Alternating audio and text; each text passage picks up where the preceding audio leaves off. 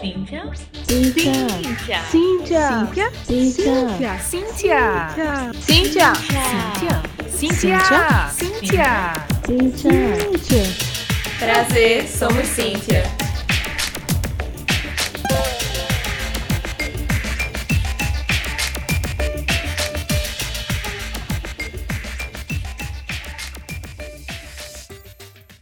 Oi, oi, gente! Aqui é a Lê. Érica. E você está escutando o podcast Somos Cíntia, o podcast do Grupo Cíntia, que é o grupo de apoio e incentivo a mulheres na computação do Centro de Informática da UFPE.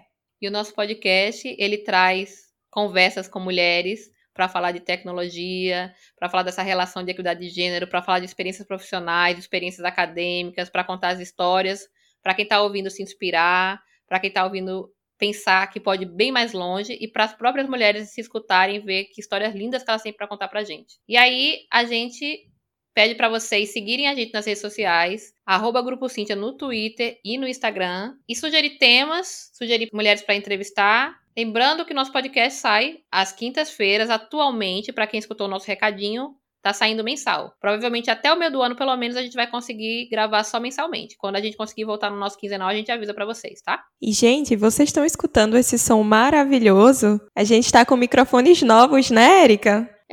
É verdade! Uhul.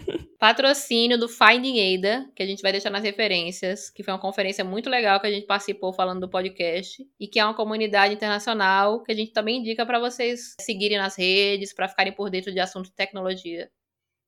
Formada em Sistemas de Informação pela Universidade Federal Rural de Pernambuco, Gabriele Pessoa atualmente é consultora de qualificação na Cesar School. Ela fez um TCC massa adaptado de uma aula sobre tipos de dados. Ela é bastante curiosa e sempre busca fazer uma contribuição positiva para a sociedade. Por isso também ela já participou de projetos incríveis. Você quer saber mais? Confere aí a entrevista.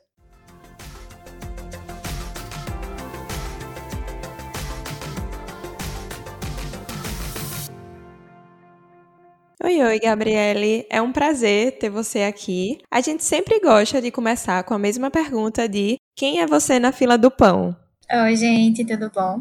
Primeiro, quero agradecer, dizer que a síndrome da impostora fica batendo em mim, assim, que, nossa, tô no podcast da Cíntia. Então, quero muito agradecer a oportunidade, fico muito, muito feliz, porque eu acompanho vocês, sou fã de vocês, e aí de estar aqui já é muito importante para mim. E tá, quem, quem é Gabi, né? Eu sou uma pessoa muito curiosa. Eu acho que é uma coisa muito minha, assim, desde criança. Meus pais, eles, eles já tiveram uma lan house. Então, assim, só o fato de eu cuidar da lan house antigamente já me fez olhar para a tecnologia de uma forma diferente. E aí eu acho que essa minha curiosidade que me fez entrar de fato, né, na, na área de tecnologia porque a gente sabe que, infelizmente, as meninas, elas não são muito estimuladas nessa área, né, de exatas. Mas é isso. Eu sou uma pessoa que considero ser muito curiosa e eu agradeço, assim, ao universo, é a minha genética por isso, porque me fez chegar até aqui. Eu tenho muito orgulho de, de tudo que eu conquistei para chegar, de fato, né, todas as pessoas que passaram pela minha vida. Nós é que agradecemos ter você aqui com a gente. Pois é, eu adoro ver essas coisas. Pessoa cheia de história para contar, super nova, cheia de história para contar e pensando ainda se tem o que falar. Meu Deus do céu.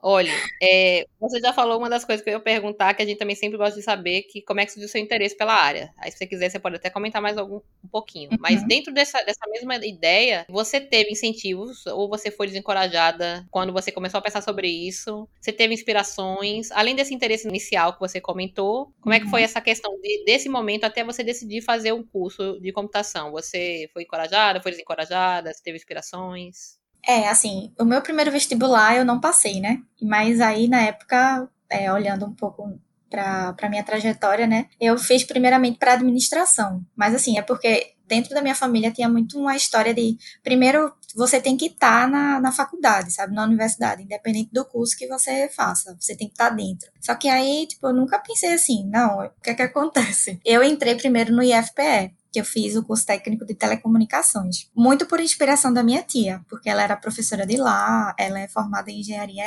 elétrica. Então, assim, ela sempre foi muito um espelho da minha vida, né? E ela sempre me inspirou, sempre foi um anjo. Enfim. E aí, quando eu entrei no IF, eu não tinha muito, na verdade, a perspectiva de fazer uma graduação. Só que lá, conversando com a galera, eu acabei tendo muito essa vontade de fazer, de fato, uma, uma faculdade. Só que até então eu tinha feito administração e não tinha passado, né?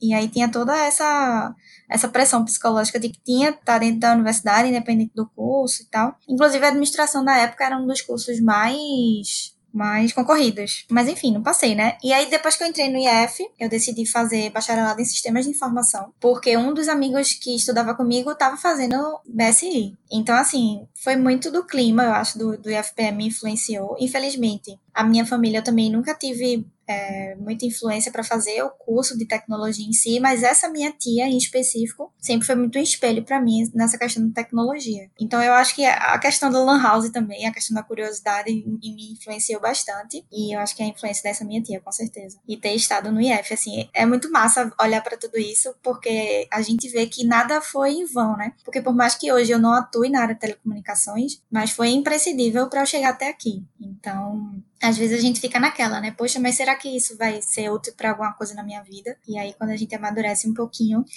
a gente vê que sim. É, tudo é muito útil pra gente, pra gente aprender alguma coisa. Então, no final, você não virou um administrador de empresas, né? Que coisa boa.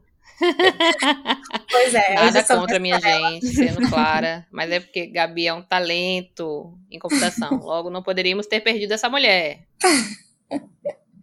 Obrigada. E aí, ainda falando sobre universidade, você participou de pesquisa, né? Você fez PIBIC na área de mineração de dados educacionais e participou do projeto de extensão em parceria da UFRPE com a ONG das Mulheres do Cabo.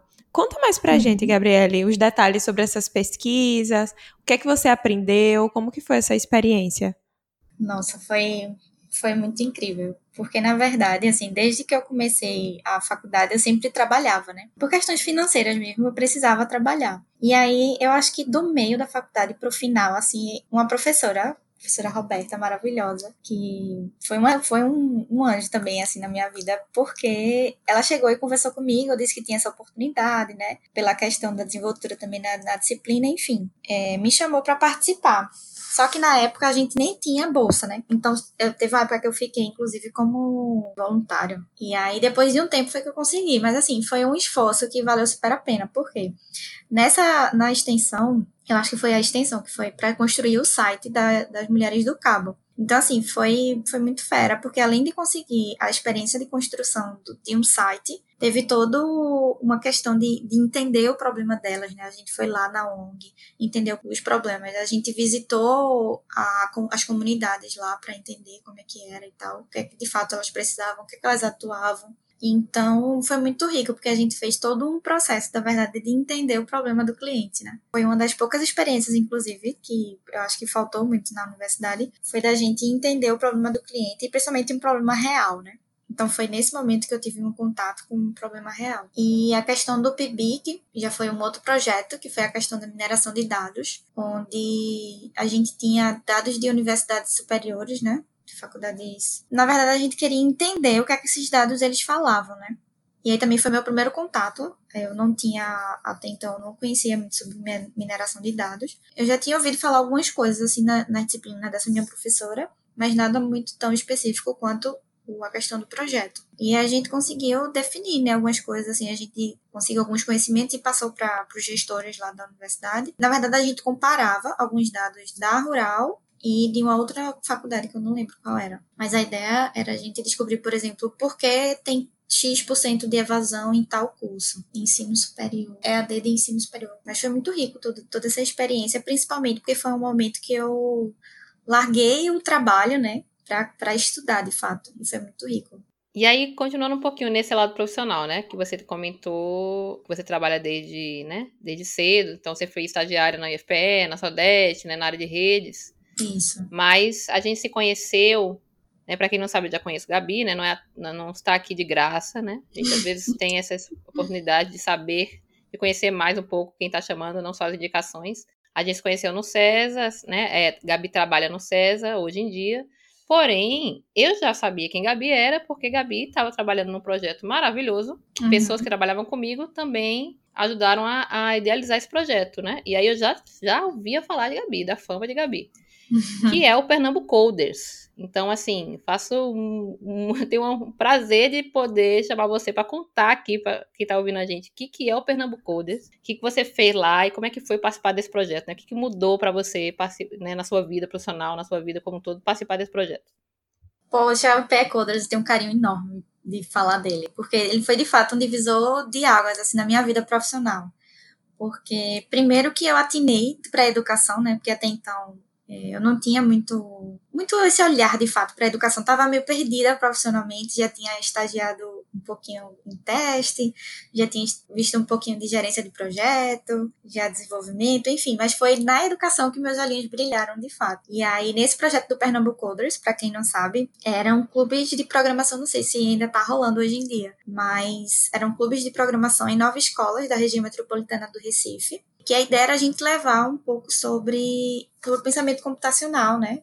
Primeiramente de forma lúdica, e aí depois a gente ia incrementando com alguma linguagem, de repente o App Inventor, né? A gente começava muito com o Scratch, não sei se vocês conhecem também, mas aí exatamente para trazer essa, esse primeiro contato com programação de forma diferente, né? E isso eu trago muito para mim, porque meu primeiro contato com programação foi através já de uma linguagem de programação universal, e eu lembro que foi meio trágico, assim, né? Foi muito buff.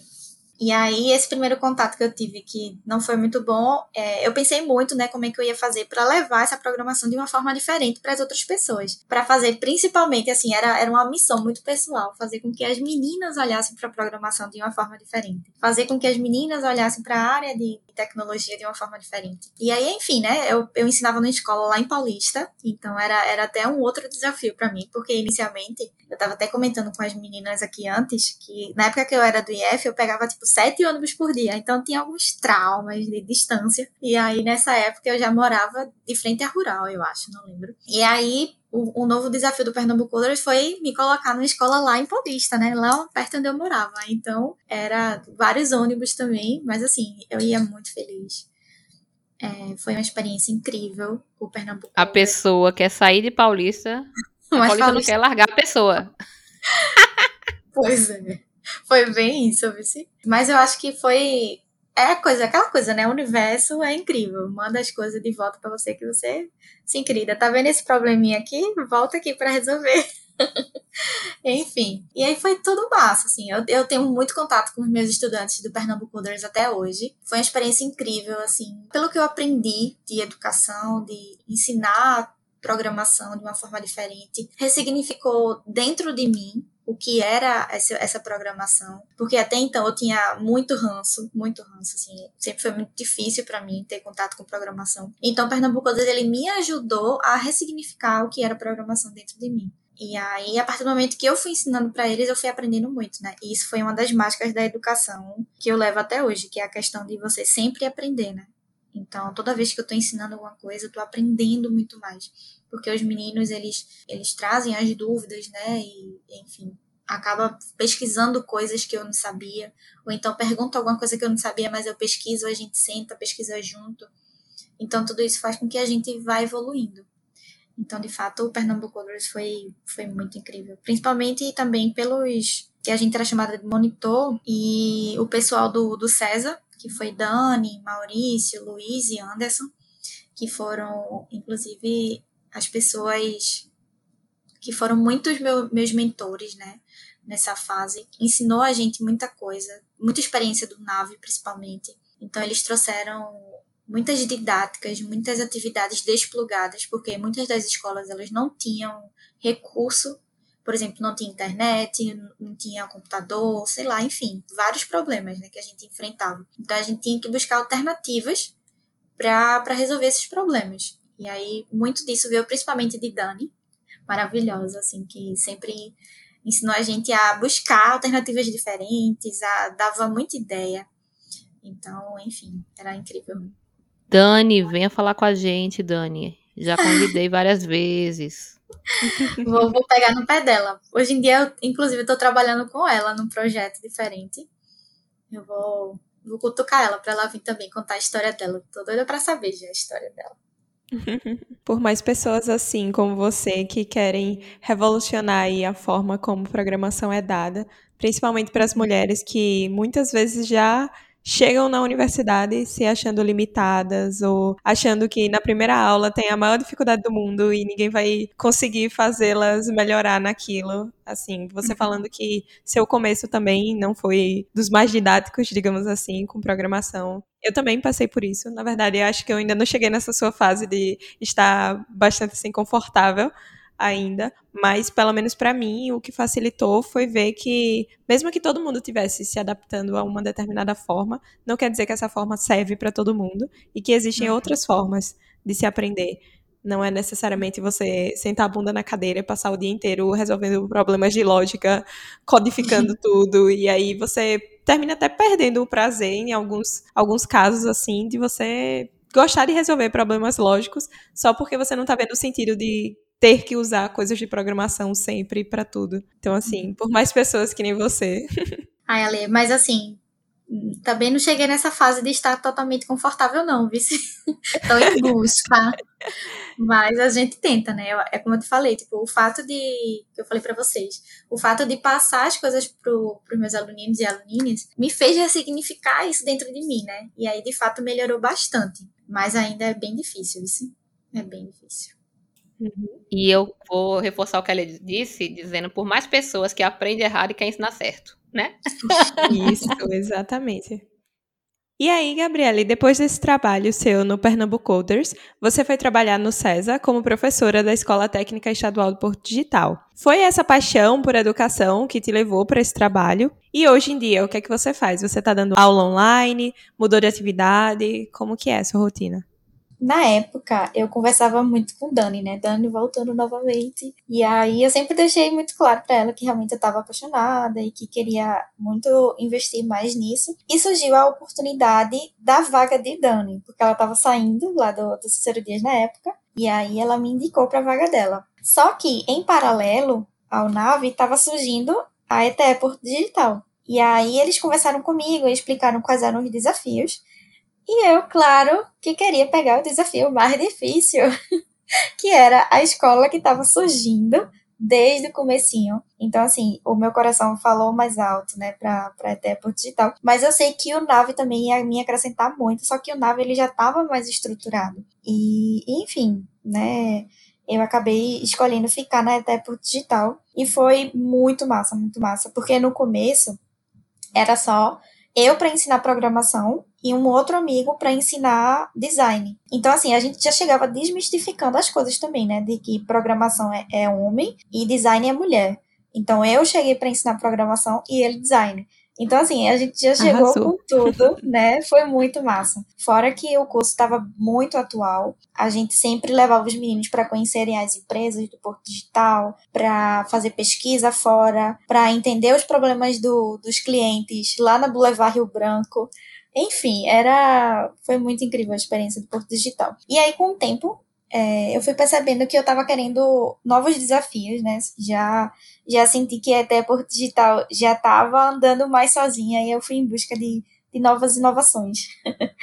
e aí é, surgiu a oportunidade de ensinar robótica para crianças em um outro projeto. Lá eu utilizava o Scratch for Arduino, que foi, foi muito desafiador para mim, porque até então eu nunca tinha trabalhado com crianças, porque eu só tinha ensinado jovens, né, de, de 14 a 18 anos mais ou menos, tanto no Pernambucoders quanto na Eteport Digital, mas aí lá eram bem crianças mesmo, né, nesse outro projeto era de 7 a 11 mais ou menos. E aí foi isso. Hoje eu não tô mais nesse projeto porque a gente entrou na pandemia, né? Infelizmente. Acabou que não deu para rolar porque criança e online ainda é um desafio muito grande, né? E o projeto acabou entrando em stand-by e eu entrei num outro projeto, que é da Cesar School Online, que é onde eu tô trabalhando com o Dani hoje em dia. E tá sendo muito desafiador também, eu tô adorando, porque na verdade a gente trabalha muito na, na criação, né? O backstage do, dos cursos online da School, porque até então a School não tinha, né, cursos online. Através da pandemia foi, foi essa necessidade gigante. E que acabaram surgindo alguns cursos online, a gente ainda tá lançando. Mas é muito massa, porque eu acabo aprendendo sobre muitas coisas diferentes. No que eu estou validando um objeto educacional, eu estou validando um vídeo diferente, então eu estou conhecendo sobre negócios, sobre tecnologias diferentes. É aquela coisa que eu falei, né? Tipo, educação é uma forma de você estar tá sempre aprendendo.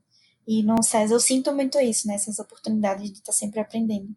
Azul, maravilhoso. Então, vamos falar um pouco uma, não, é, não, vamos fugir, mas vamos dar só uma, uma desviadinha, entre aspas, do, das suas muitas conquistas maravilhosas, para falar de uma coisa que também tem muito a ver com o que você já fez e o que eu acredito que você vai fazer muito. A gente conversa bastante aqui no podcast sobre equidade de gênero, né? Uhum. É, o seu trabalho em Pernambuco Code, sem dúvida, é, fez parte dessa história de incentivar meninas. Você já ministrou comigo, né, uma oficina do programa Essa Menina lá no Hack and Play, né? E foi um dia muito bacana, com muitas mulheres diferentes, né, num evento enorme. Uhum. É, a gente nesse dia conversou um, um, pouco sobre essa questão de mulher, de TI, comunidades, né?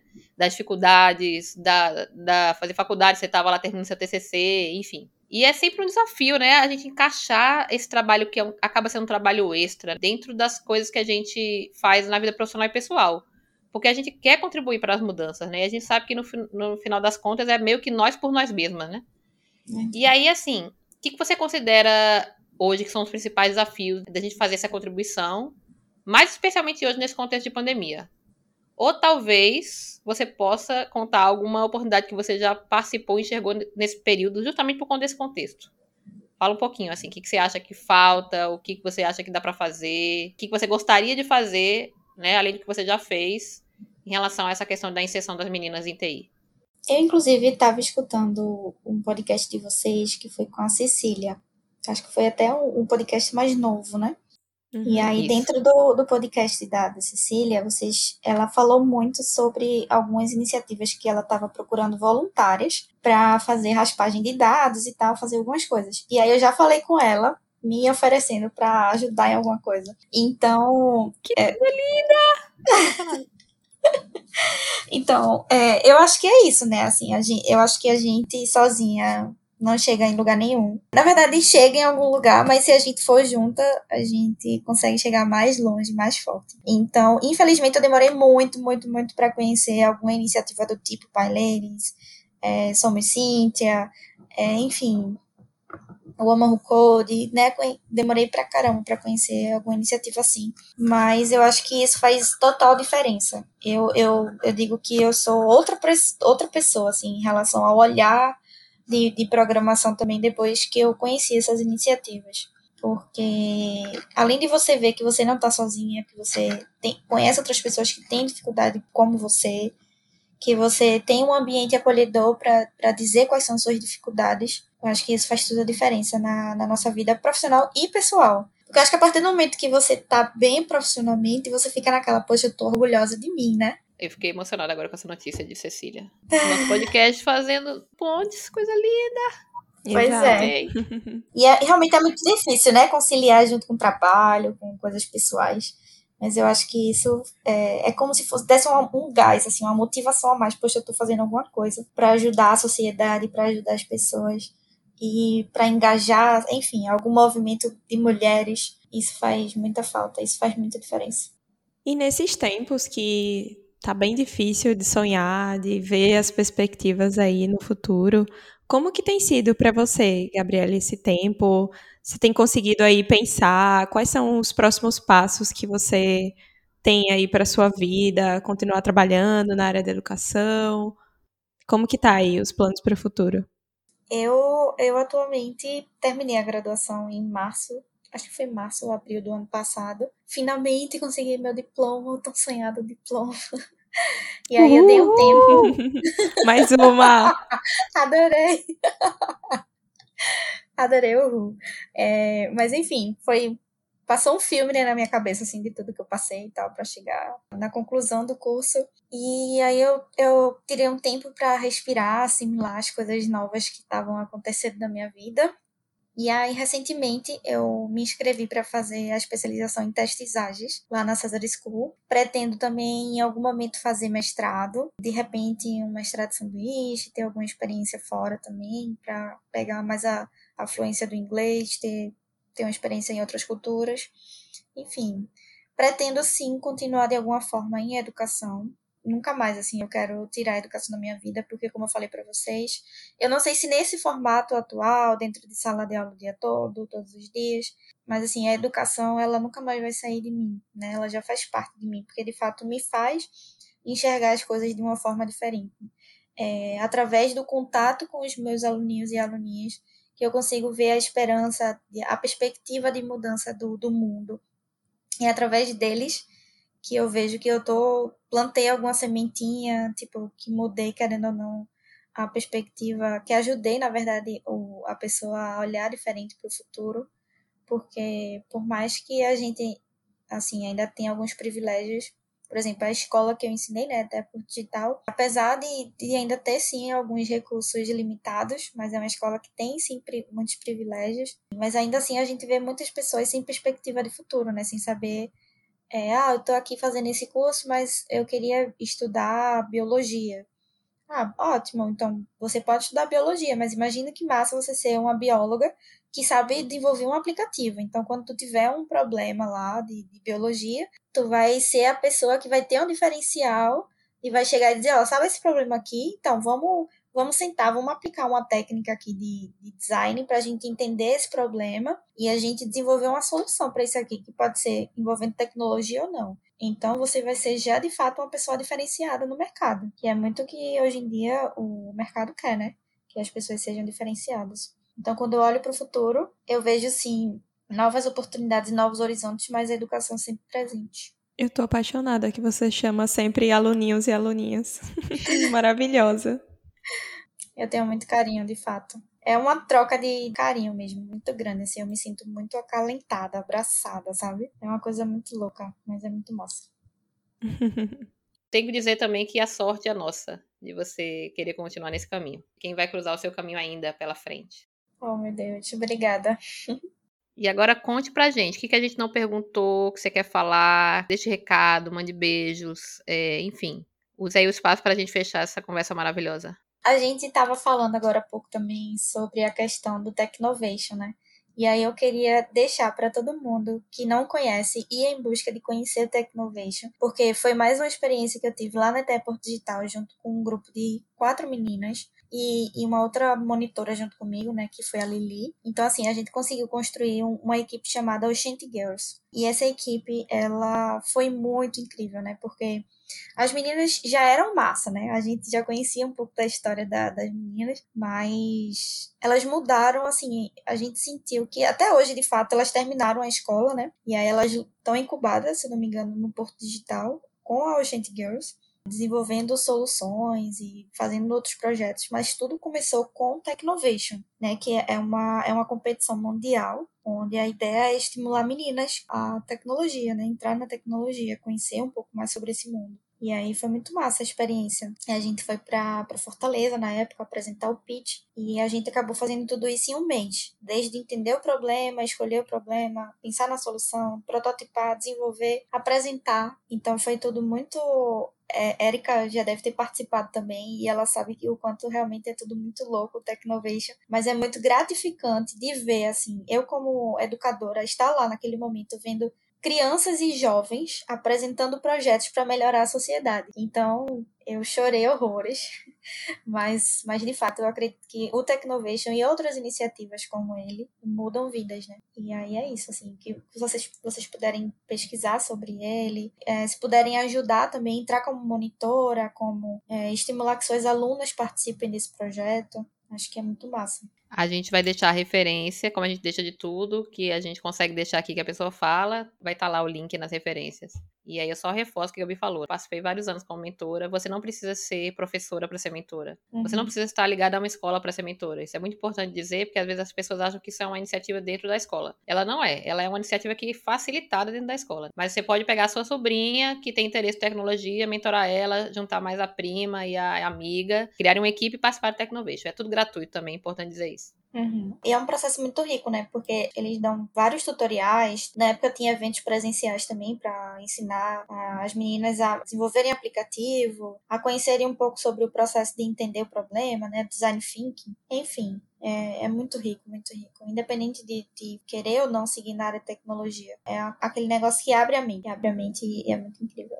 E agora a gente vai fechar de verdade com Gabi, fazendo aquele nosso quadro delicioso que é as indicações empoderadas, onde eu, a Lê e a nossa convidada indicamos para quem está ouvindo a gente um filme, um livro, um Instagram, um site, jogo, ou seja, qualquer coisa que a gente achar interessante e que a gente consiga linkar para vocês acharem também. E a gente sempre gosta de começar com a nossa convidada. Gabi, quais são as suas indicações? Eu vou indicar então um livro que eu estou terminando de ler ainda, chamado A Coragem de Ser Imperfeito, de Brené Brown. É um livro que a gente aprende, assim, né? Tenta aprender a aceitar a própria vulnerabilidade, vencer a vergonha e ousar sem ser quem você é. Então, assim, foi, foram vários tapas na minha cara esse livro. É, como vocês viram, eu comecei esse podcast falando da impostora que habita em mim. Então, é uma luta, né? Uma luta diária, constante fazer esse podcast está sendo uma luta também, porque eu não sou acostumada a falar muito, principalmente sobre mim. Então é um desafio muito grande. Mas eu acho que a gente vai fazendo de pouquinho em pouquinho e a gente vai chegando lá, a gente vai tentando se orgulhar mais de si, mas sempre com a ajuda de outras pessoas também é muito massa isso. Acho que é isso. Esse livro é incrível, tá? Quem puder ler. Reforça a indicação. Já leram? Eu já não terminei ainda, mas uhum. eu reforço a indicação porque eu já li, já voltei nele várias vezes. E também vou até acrescentar aqui, junto com a, com a indicação de Gabi, a palestra dela que tem no Netflix. Sim, sim. E tem no, no TED também. No TED e no Netflix. Tem um resumão da, do livro, que aí você, se quiser começar assim mais lá, você vai no resumo né, da palestra e depois você vai pro livro. Se souberem de clube do livro, me chamem, tá? Ale, então, eu vou recomendar hoje, como as pessoas já devem estar acostumadas e saber que eu gosto muito de jogar, gosto muito de assistir anime, eu vou, vou recomendar um anime chamado Shingeki no Kyojin, ou seja, Attack on Titan aqui pro ocidente, que é muito legal e ele está finalizando depois aí de anos, finalmente acompanhando o mangá e o anime, ele está finalizando para alegria de todo mundo e é um anime muito interessante que passa numa distopia onde o mundo foi dominado por titãs e as pessoas, os seres humanos, vivem por trás de algumas muralhas para se proteger desses titãs. Então, a história é muito interessante, tem muitas reviravoltas, que com certeza você assistindo o primeiro episódio não saberia que isso aconteceria, mas vale muito a pena assistir. Adorei.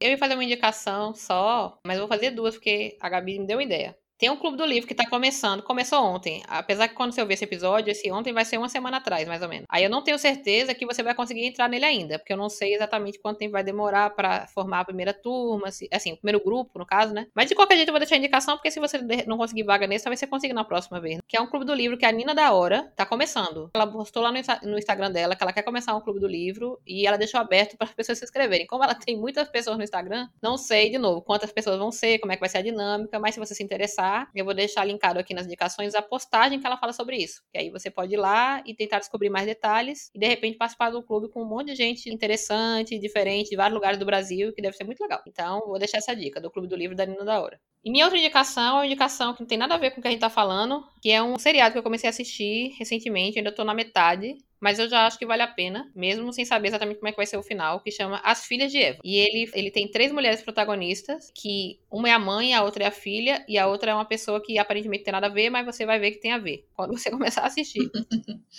E, assim, o primeiro episódio ele já é muito impactante e você consegue descobrir o que eu vou contar no trailer do episódio, então não é spoiler. Que é o seguinte: essa mãe ela é casada há 50 anos. Casada há 50 anos com um cara. E a filha é casada com outro cara há uns 20 e pouco. E aí, no dia da festa de casamento de 50 anos, ela pede divórcio. Pra todo mundo. Aí, por mim, você assistir só por essa, essa cena já vale o episódio todinho. E essa série é pra tratar um pouco de realmente de vida de mulheres que vivem para homens ou que, enfim, acabam se apegando muito ao seu casamento e se deixando de lado. E aí dá a entender que o, que o, que o seriado é um pouco de um retorno a si mesma, sabe? Dessas mulheres tentando, assim, olhar para si próprias e, e, ter suas próprias vidas, independ... assim, sendo ou não sendo casada, né? Que a questão é você ter, assim, ter uma individualidade, é resgatar seus próprios sonhos, ter suas vontades, enfim, recomendo demais. As Filhas de Eva, a gente vai deixar também o, o linkzinho para quem quiser assistir. Tô falando aí, eu acabei lembrando, tem uma coisa, muitas vezes os aluninhos e aluninhas, eles chegam e perguntam assim, professora, tá, entrei na área de tecnologia. Como é que eu faço para acompanhar esse mundo louco, novo que eu tô entrando? Aí, assim, eu sempre dou a, a, dica de seguir, principalmente nas redes sociais, porque às vezes a gente passa tanto tempo vendo rede social, então vamos tentar trazer coisas, conteúdos úteis para as redes sociais também. Então, o que é que eu indico? Sigam as principais redes de tecnologia do seu local, né? Por exemplo, aqui em Recife, a gente tem muito Porto Digital, então seguir o Porto Digital, seguir o Louco, seguir o César, seguir a Federal, seguir a Rural, sabe? Seguir esses canais de comunicação que sempre divulgam eventos, divulgam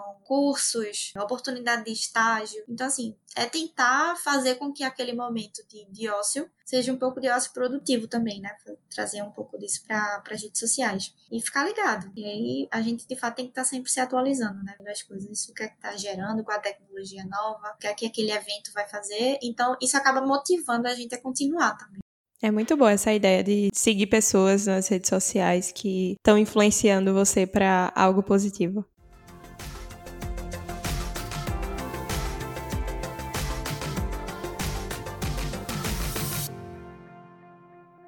Gente, foi um prazerzão estar com vocês de novo. É estranho estar só uma vez por mês, né, Ale?